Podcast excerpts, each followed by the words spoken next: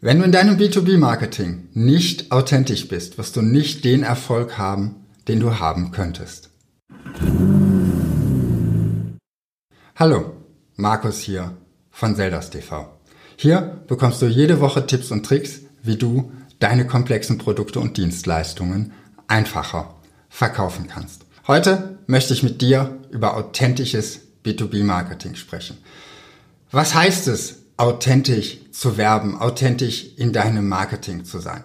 Das hört man relativ häufig und ich möchte heute mit dir darüber sprechen, warum es so wichtig ist und dir auch dabei helfen, authentisch für dich zu werben.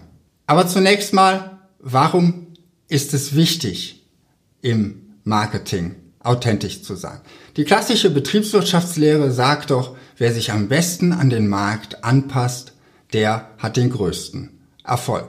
Also welchen Sinn hat es da, authentisch zu sein und sich nicht maximal zu verstellen, um dich an deinen Markt anzupassen? Dazu möchte ich mal mit einem kleinen Beispiel anfangen.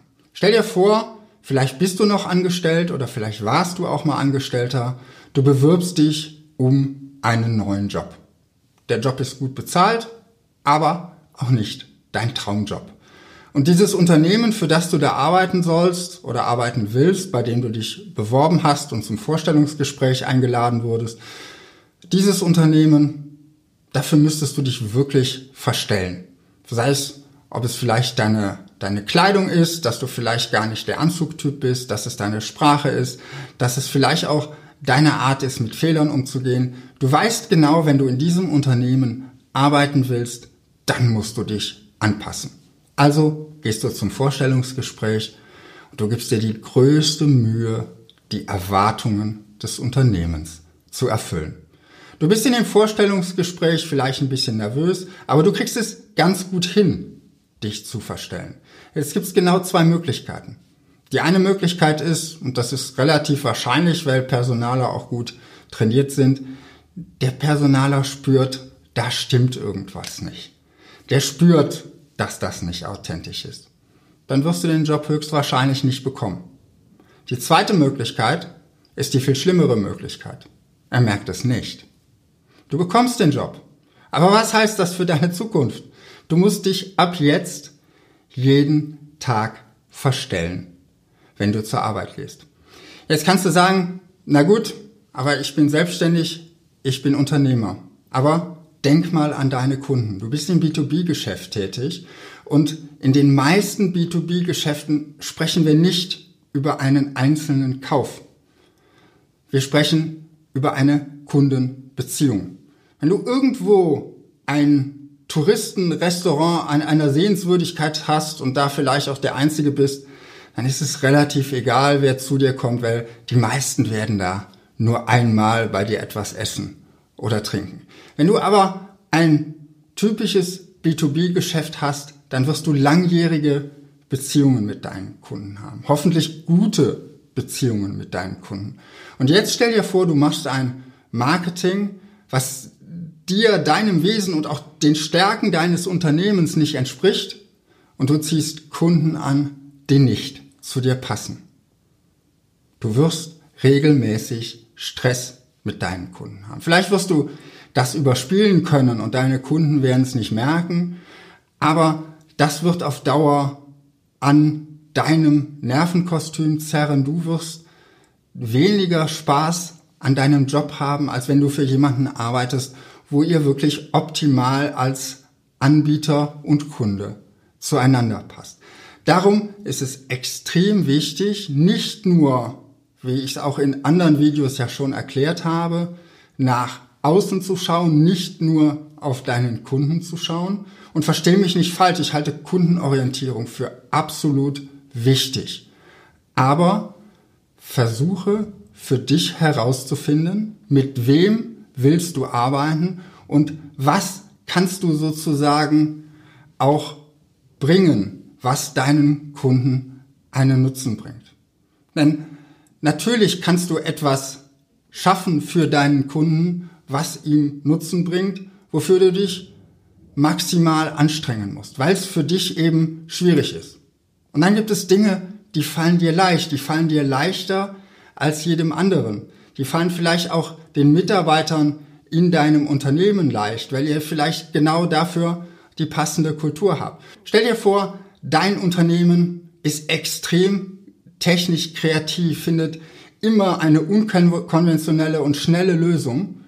Und du hast auf der anderen Seite nur Kunden, die denken wie Beamte, die auf den Prozess und die Dokumentation viel mehr Wert legen als auf deine Lösung. Du kannst deine Stärken bei diesen Kunden nicht optimal ausspielen. Es wird dich stressen, es wird deine Mitarbeiter stressen und all dieses drumherum zu schaffen, dieses bürokratische, das wird für euch extrem anstrengend sein. Aber auch das Gegenteil kann der Fall sein. Stell dir vor, du arbeitest extrem strukturiert und mit extrem klaren Prozessen und all deine Kunden sind chaotische Unternehmen. Auch das wird für dich anstrengend sein. Und das ist sicherlich nur eine Dimension, in der man zueinander passen kann. Darum schau nicht nur nach außen, sondern schau dir, wenn du an deiner Positionierung arbeitest, auch sehr genau deine Stärken und deine Schwächen an. Und schau dir an, was geht dir extrem leicht von der Hand, was anderen vielleicht schwerfällt. Viele, gerade hier in Deutschland, leben in diesem Gedanken, erst die Arbeit, dann das Vergnügen. Da steckt so der Gedanke drin, naja, die Arbeit darf nicht das Vergnügen sein. Man muss hart arbeiten für das, was man verdienen will. Also auch für das, was man von seinen Kunden für seine Arbeit fordert. Aber das Ergebnis ist in der Regel sehr viel besser, wenn man die Dinge mit Spaß und Freude macht. Deshalb, wenn du deine Zielgruppe aussuchst, achte darauf, mit wem will ich arbeiten? Wie gut passt diese Zielgruppe zu mir? Wie kann ich vielleicht Unternehmen herausfiltern, die besonders gut zu mir passen? Wie kann ich diese Unternehmen gezielt ansprechen? Schau auch rein, was sind deine Stärken, was sind deine Schwächen. Du musst nicht jede Schwäche ausbügeln und versuchen, in deinen Schwächen mit deinen Wettbewerbern zu konkurrieren. Schau dazu auch mal mein Video. Anders ist besser als besser. Es geht eben nicht nur um Wettkampf, sondern auch darum, anders zu sein und optimal zu passen. Denn letztendlich ist jeder Vertriebsprozess auch ein Matching-Prozess. So wie beim Vorstellungsgespräch oder so wie beim Date. Es kommt darauf an, dass ihr zusammenpasst. Es kommt darauf an, dass das, was du bieten kannst, von deinem Kunden auch wertgeschätzt wird. Und wenn dieser eine Kunde deine Leistung eben nicht wertschätzt, dann ist er eben nicht der richtige Kunde für dich.